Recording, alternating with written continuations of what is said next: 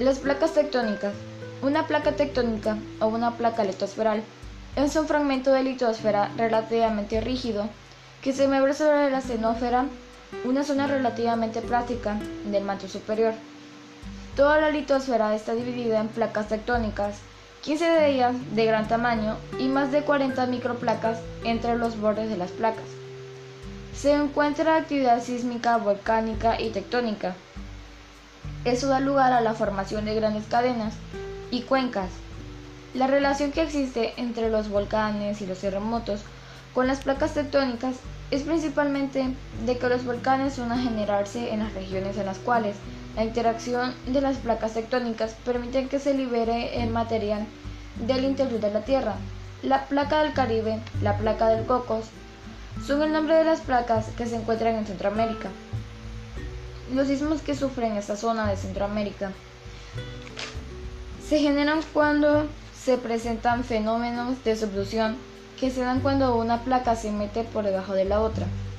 Los tres tipos de movimientos que se han registrado que hacen las placas tectónicas son convergentes, que son cuando dos placas eh, chocan una contra la otra, divergentes, que son cuando dos placas se separan, y transformantes, que es cuando dos placas se deslizan una junto a la otra.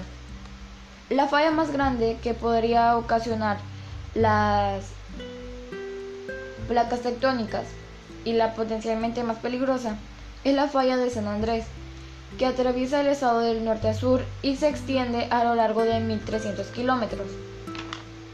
Esta falla se ocasionó en California, cuando la placa pacífica y norteamericana se encontraron eh, y así nació un tipo de falla transcurrente, compuesta por dos placas que se mueven en la dirección opuesta, pero horizontalmente con respecto a la superficie de la Tierra.